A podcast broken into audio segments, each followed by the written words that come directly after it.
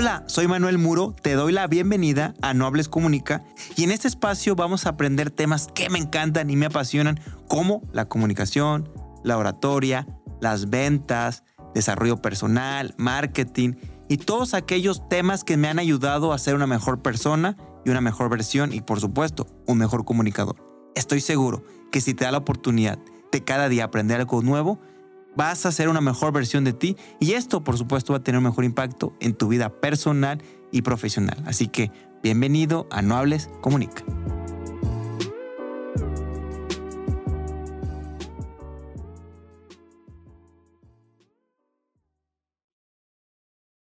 Gracias por estar aquí en nuestro nuevo capítulo de No Hables Comunica. Estamos muy contentos del día de hoy arrancar con todo. Ya nos tocaba estar solos aquí en la cabina, estamos muy emocionados, muy motivados, estamos en, en temporada navideña. Así que espero que todas las personas que nos estén escuchando, que nos estén viendo también en vivo, que estén disfrutando de estas fiestas maravillosas que el día de hoy estamos a punto de iniciar, que es la Navidad y el Año Nuevo. Así que, sin más preámbulo, les tengo un súper tema. La verdad es algo que normalmente me toca, que me preguntan bastante. Me preguntan, oye, ¿cómo puedo mejorar mi comunicación, pero sobre todo, ¿cómo puedo eliminar el famoso miedo a hablar en público? O ese pánico escénico. ¿Te ha pasado que estás frente a un público y te pones súper nervioso y no sabes qué decir? O simplemente te sudan las manos. O tenías una idea y terminas diciendo totalmente otra. Dime, honestamente, ¿te ha pasado? ¿Qué crees? No estás solo y a muchas personas les ha sucedido y es algo muy común. Te tengo una buena y una mala noticia. ¿Cuál quieres saber primero? Ahí te va. Ya sé que dijiste la mala, porque después de la mala viene la buena. La mala noticia es que no existe algo, por ejemplo, que te tomes un agua, que brinques, que hagas un ritual, que vaya a hacer que puedas eliminar el miedo a hablar en público o el famoso pánico escénico. No existe. Sería mentirte, sería engañarte. Pero la buena noticia, ¿qué crees? Que sí se puede controlar. Esto se merece un aplauso. Eso. Entonces, sí se puede controlar. Y el día de hoy te voy a explicar la importancia de por qué comunicarse, practicar y controlar el miedo a hablar en público te va a ayudar a ser un gran comunicador y puedas convertirte en un gran comunicador y también puedas impactar con tu audiencia. Lamentablemente mucha gente le da miedo. Hay estadísticas, se dice que 7 cada 10 personas les da miedo hablar en público, he escuchado que 9 de cada 10 personas, realmente es altísimo. ¿Y qué pasa con la gente que se anime a hablar en público?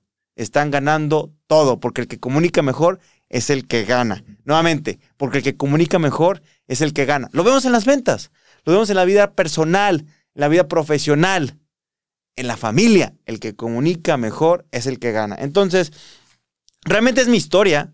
Yo cuando estudié marketing, me acuerdo que la verdad me ponía bien nervioso. Siempre fui bien aventado, pero bien, bien, bien me faltaba, o sea, yo sabía muy bien que me hacía falta técnica. ¿Por qué? Porque me ponía nervioso, tenía muletillas. Y en ese momento dije, oye, a ver, hay clases de todo tipo, de baile, de inglés, de lo que quieras, pero de hablar en público, yo sé ¿en dónde?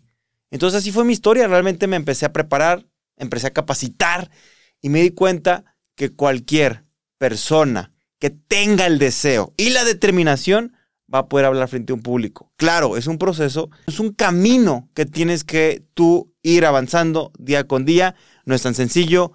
Yo te aseguro que si te pones las pilas, en un 2x3 vas a ver una mejoría. No es fácil, pero sí se puede. Y la verdad es parte de mi historia, por eso me gusta, porque es algo que yo viví, es algo que veo constantemente y veo que las personas realmente le batallan y les cuesta trabajo. Y todo se basa de un origen el origen del miedo. Y puede variar, no te puedo decir que en tu caso sea tal, que tal aspecto, porque puede variar, porque cada historia y cada persona lo ha vivido de manera distinta. Sin embargo, sí te puedo compartir algunos, los más referentes, y la verdad es que tiene que ver con una ansiedad social. Ansiedad social. ¿Tienes ansiedad? Ansiedad social. Sí, exactamente. Temor al juicio, temor al juicio. Experiencias basadas negativas. Sí, me ha tocado personas que vienen de una situación de que se burlaron, les hicieron eh, bullying. De todo hay en esta situación. Entonces, es fuerte, sí, pero se puede controlar. Así que para eso estamos. Te voy a decir, por ejemplo, ansiedad social. Muchas veces nos preocupa el desempeño. Y más cuando estamos en una situación profesional donde nos van a juzgar o creemos que nuestros jefes o compañeros nos van a criticar o piensas que si no lo haces bien te van a correr. No estoy diciendo que lo hagas mal, pero ese, ese enfoque donde tienes que hacerlo perfecto, no te puedes equivocar, te genera ansiedad social. ¿Te ha pasado? Y quienes padecen sienten ser juzgados. Porque cuando te paras frente a un público, te estás exponiendo estás exponiendo tu persona, estás parándote, te están viendo. Te voy a decir algo real. A las personas que nos gusta hablar frente a un público, hasta cierto punto tenemos ese aspecto que nos gusta ser el centro de atención. Mi pregunta para ti, ¿te gusta ser el centro de atención? Y hay gente que no, hay gente que le choca. Sin embargo, si no te gusta, te tienes que acostumbrar. Porque si no vas a sentirte juzgado, rechazado, y ese miedo, la verdad, es algo muy común, la ansiedad social. Entonces, ese sería como el número uno.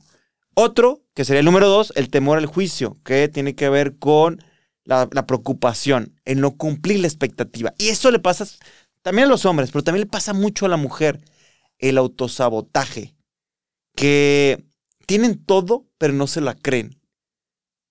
¿Tú estás en esa situación? Tienes todo, pero no te la crees.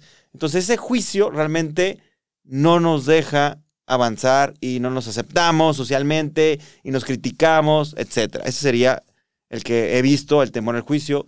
También como número tres, las experiencias pasadas negativas, que hace rato lo mencionamos. Una mala experiencia previa. Todos hemos tenido malas experiencias. De alguna situación. Y no porque haya sucedido, significa que no lo vayas a hacer bien. Hay gente que lo tumba. Hay gente que de plano no puede avanzar por una burla, por una crítica, y, cree que esa impresión va a ser para siempre. A ver, todos los grandes comunicadores que yo conozco en algún momento se han equivocado. No somos perfectos, así que, en verdad, a ver, hay una línea donde yo sí recomiendo, y con todo respeto les digo, ¿sabes qué? Sí ve a terapia. Y no es que esté mal, y no es que esté loco o loca, o no es que esté pasando algo mal en una circunstancia fisiológica, pero si es mental y si es psicológico. Lo que quiero decir es que si hay un momento donde ya no puedes tú solo y necesitas ayuda de un profesional, sí te lo recomiendo. Y no es malo. Creo que ya la terapia es canasta básica. Así que te va a ayudar, porque a veces son cuestiones inclusive externas o internas que ya ni siquiera tú puedes, porque a lo mejor fue algo que pasó con tu papá, con tu mamá, o sea que lo tienes que sanar. Entonces yo te recomiendo que sí lo trabajes. ¿Por qué? Para que puedas seguir mejorando tu comunicación. Y esas experiencias pasadas ya se fueron. Como número cuatro, el perfeccionismo. Ser perfecto. ¿Te sientes perfecto? Algunas veces el estándar es muy alto. Y no estoy diciendo que seas mediocre, pero ese estándar es tan alto que el miedo a no cumplir con ese nivel de perfección te paraliza. ¿Te identificas? Y también volvemos a lo mismo, que ahí tiene que ver también lo que hace rato hablamos de experiencias. A veces familiares, papás o hermanos exigen la excelencia. Tienes que hacerlo bien, tienes que ser perfecto.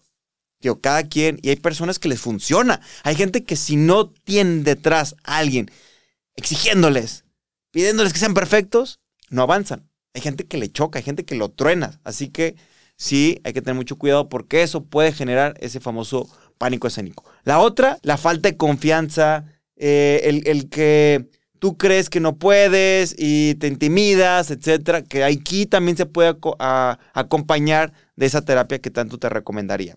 O también como número 5, me toca ver la preocupación por la apariencia física.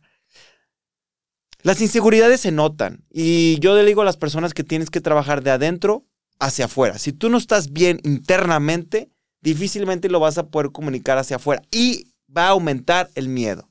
Por lo tanto, esa preocupación de que no me veo bien, que me veo gordo, gorda, chaparro, etcétera, hay que trabajarlo. Igual aquí se puede acompañar de un, un, servicio de terapia, un servicio de autoestima, alguien que te vaya acompañando. ¿Por qué? Porque si estás bien, se va a notar.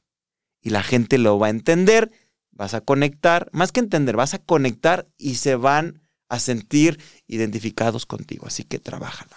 Por último, tenemos la falta de experiencia. Mira, entendemos que todos pasamos por un proceso, nadie nació siendo un experto en nada, y esa inexperiencia muchas veces nos genera ese pánico, ese miedo. Y lo que yo recomiendo, entre más te prepares, entre más tengas tiempo en el, lo que vayas a hacer, o sea, tiempo en la práctica, tiempo en la operación, claro que más rápido vas a eliminar y vas a poder tener, vas a ser menos temeroso. Sin embargo, hay gente que tiene la experiencia y a pesar de que la tiene, no se la cree. Entonces, prepárate, trabájalo y así evidentemente vas a poder tener ese impacto que tú deseas y vas a poder empezar a tener menos miedo y pánico escénico. ¿Te hace sentido? Por otro lado, también me gustaría compartirte algunas técnicas que te pueden servir, que hace mucha alusión a lo que te acabo de compartir. No obstante, quiero compartirte una historia de todo lo que veo ahorita con base a los miedos. Y me tocó una vez una señora que estábamos nosotros donde yo me preparaba y estábamos todos listos y estábamos todos preparados para escucharla.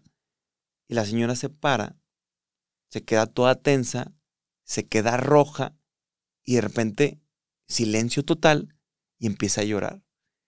Esas veces que tú tienes ganas de pararte y abrazarla, pero fue tanto el pánico que la, que la detuvo y que aparte la paralizó. O sea, se quedó así, no se pudo mover. Nunca había visto yo a alguien que el miedo fuera tan intenso que no la dejara parar, que no la dejara hablar, que no la dejara casi casi ni respirar y que no la dejara continuar. Me impactó.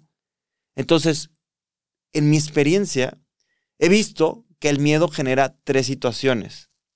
Y tú me vas a decir, o tú vas a pensar en cuál estás. Primero he visto gente que se paraliza, como ya te dije, que en verdad no sabe qué hacer. Y hablar de un miedo, que puede ser hablar en público, también puede ser en la vida en general. No sé, pasa algo, un accidente o una situación, hay gente que se paraliza, que no sabe cómo actuar, que se queda inclusive en, como en el limbo, que se queda como, como si estuviera en shock. Segunda situación que yo he visto es que hay gente que reacciona agresivamente, o sea, que quiere golpear, que quiere, sí, agresivo, tal cual, su cuerpo es un mecanismo de agresividad. Y la tercera que he visto es que hay gente que cuando le sucede esto, quiere huir. Simplemente quiere huir, quiere salir corriendo. ¿Y cómo me doy cuenta? Porque aceleran su forma de hablar. O sea, es como un ejemplo, ¿no? Oye, a ver, fulanito de tal, ¿qué opinas de tal tema? Y empieza, digo, tranquilo, ¿traes prisa o qué? ahí se nota. Ahí se nota que, que ese miedo les generó esa situación. Entonces, recapitulando, hay gente que se bloquea, hay gente que quiere atacar y hay gente que quiere huir. Mi pregunta es, ¿tú en cuál estás? ¿O estás en todas? ¿Pero qué crees? Sí se puede mejorar. ¿Y cómo? Con las técnicas que te voy a compartir a continuación. Realmente son tres, muy sencillas. La preparación y la práctica. Mira, enfatizar y conocer muy bien del tema siempre nos va a hacer sentir más seguros y vamos a poder compartir cualquier tema. ¿Cómo puedes prepararte? Hay muchas formas. O sea, al final, ¿tú cómo estudiabas en la escuela? Puede ser a través de libros, puede ser a través de audiolibros, puede ser a través de internet, obviamente de fuentes fidedignas. A mí algo que me, ha funcionado, cada vez que voy a, dar un podcast o me invitan a una charla o simplemente una entrevista de radio, yo lo que hago, yo soy medio ñoño. ¿Tú eres de mi equipo? A ver, si eres de mi equipo, levanta la mano. A ver, eso, aplauso. Yo soy medio ñoño, la verdad me gusta prepararme muy bien, me gusta leer, inclusive audio sobre el tema, me gusta tener como diferentes perspectivas. Esto se llama ser ecléctico. ¿Sabes qué es ser ecléctico? Ser ecléctico. Oye, aprendiste algo nuevo. Ser ecléctico, te lo voy a decir en secreto. Ser ecléctico es una persona que lo que hace es que aprende de varios temas, juzga o hasta cierto punto cuestiona lo que está diciendo ese autor y al final se lleva su trinchera, su propia opinión. Eso es lo mejor que puede ver, porque a veces nos vamos luego, luego por, es que tal tema, ¿no? El COVID. ¿Y qué opinas del COVID? No, pues que es del diablo. Hay gente que pensaba eso. Y yo, ¿cómo que es del diablo? ¿Y quién te dijo? La tía de la tía. A ver, ni siquiera pensamos o buscamos información correcta. Ser ecléctico es darte la oportunidad de investigar de diferentes fuentes reales y cuestionarlas, porque a veces hasta el autor puede estar incorrecto. o puede tener anomalías, o puede estar simplemente teniendo una, un concepto que dices, yo no lo compro, y es válido. Entonces, ahí está. Entonces, preparación sería como la técnica número uno. La número dos es la técnica de respiración y relajación. Hay muchísimas. La verdad, yo en mis cursos enseño bastantes, pero hoy te voy a dar dos.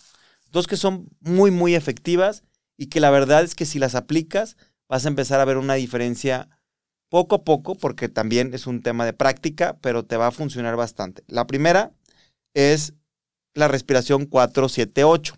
Es bien sencilla, bien sencilla. Vas a inhalar por la nariz contando 4 segundos. Entonces,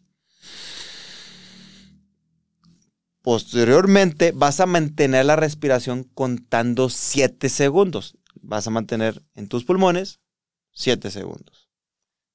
Una vez que terminó, como tercer punto, vas a exhalar completamente por la nariz contando hasta 8. Y repite el ciclo durante unos minutos, los que tú quieras. Te lo prometo que vas a ver una diferencia y te vas a sentir súper relajado. Es más, ahorita ya me estoy dando sueño. No se crean. Ahí les va. Y la otra, que también es muy buena, es la respiración de ola. ¿Te gusta el mar? ¿Te hacía el mar ahorita en Año Nuevo? Yo sí. No se crean, no. Mentira. Ahí les va. Esta práctica es bien sencilla. Vas a cerrar los ojos, un lugar obviamente que estés tranquilo, no manejando, ¿eh? donde estés tranquilo, y vas a imaginar una ola que sube y luego baja con tu respiración entonces, vas a inhalar imaginando que la ola sube y vas a exhalar imaginando que baja. Nuevamente, inhalas imaginando que la ola que sube y exhalando imaginando que baja. Hazlas, hazlo las veces que quieras. Te lo prometo que vas a sentirte súper relajado y eso te va a ayudar a poco a poco controlar ese nervio, ese miedo, para que cuando tú tengas que hablar frente a un público, evidentemente vas a estar súper bien, conectado, relajado, vas a respirar, vas a conectar, vas a oxigenar tu cerebro, porque luego decimos cuánta cosa, en verdad, apliquen estas técnicas. Y número tres, la visualización positiva. Miren, se los voy a explicar muy sencillo. Hay gente que cree, gente que no, pero a mí sí me ha funcionado, ha funcionado esa visualización de manera exitosa. ¿A qué me refiero? Un tip que, funciona bastante bien es reconocimiento del terreno. Cuando vayas a una plática, a lo mejor a un auditorio, a un salón o a algún lugar, si tienes oportunidad de tú ir físicamente, previamente y pararte frente al público o no hay público, porque a lo mejor todavía no llega la gente, puede ser, depende del escenario pero que no haya público, es más, para que te sientas más tranquilo. Te paras, cierras los ojos, te imaginas que está la gente, te imaginas que lo haces bien, te imaginas que te aplauden y te imaginas que triunfas, te lo prometo que te va a ir súper bien. Y yo lo he hecho. Por ejemplo, les cuento una historia. Hace poco fuimos a ceremonias en un evento muy importante aquí en Guadalajara, que fue en el auditorio Telmix. Previamente, como un mes, hubo una rueda de prensa. Entonces, yo me subí al escenario y hice esa imagen de visualización donde cerraba los ojos, sentía a las personas y después, noches antes, hacía un tema de meditación, de visualización, donde yo, como ya había estado en el lugar, familiarizaba más el sentimiento y la emoción que me iba bien. Que la gente aplaudía, que la gente me decía que lo hiciste bien. Se los prometo que esta técnica de visualización me ha funcionado muchas veces. Y la otra que también te puedo recomendar es muy sencilla. Si tienes un pizarrón, si tienes un lápiz, si tienes un cuaderno, vas a anotar donde dices, ¿sabes qué? La gente me va a aplaudir, lo voy a hacer increíble, la gente me va a pedir fotos.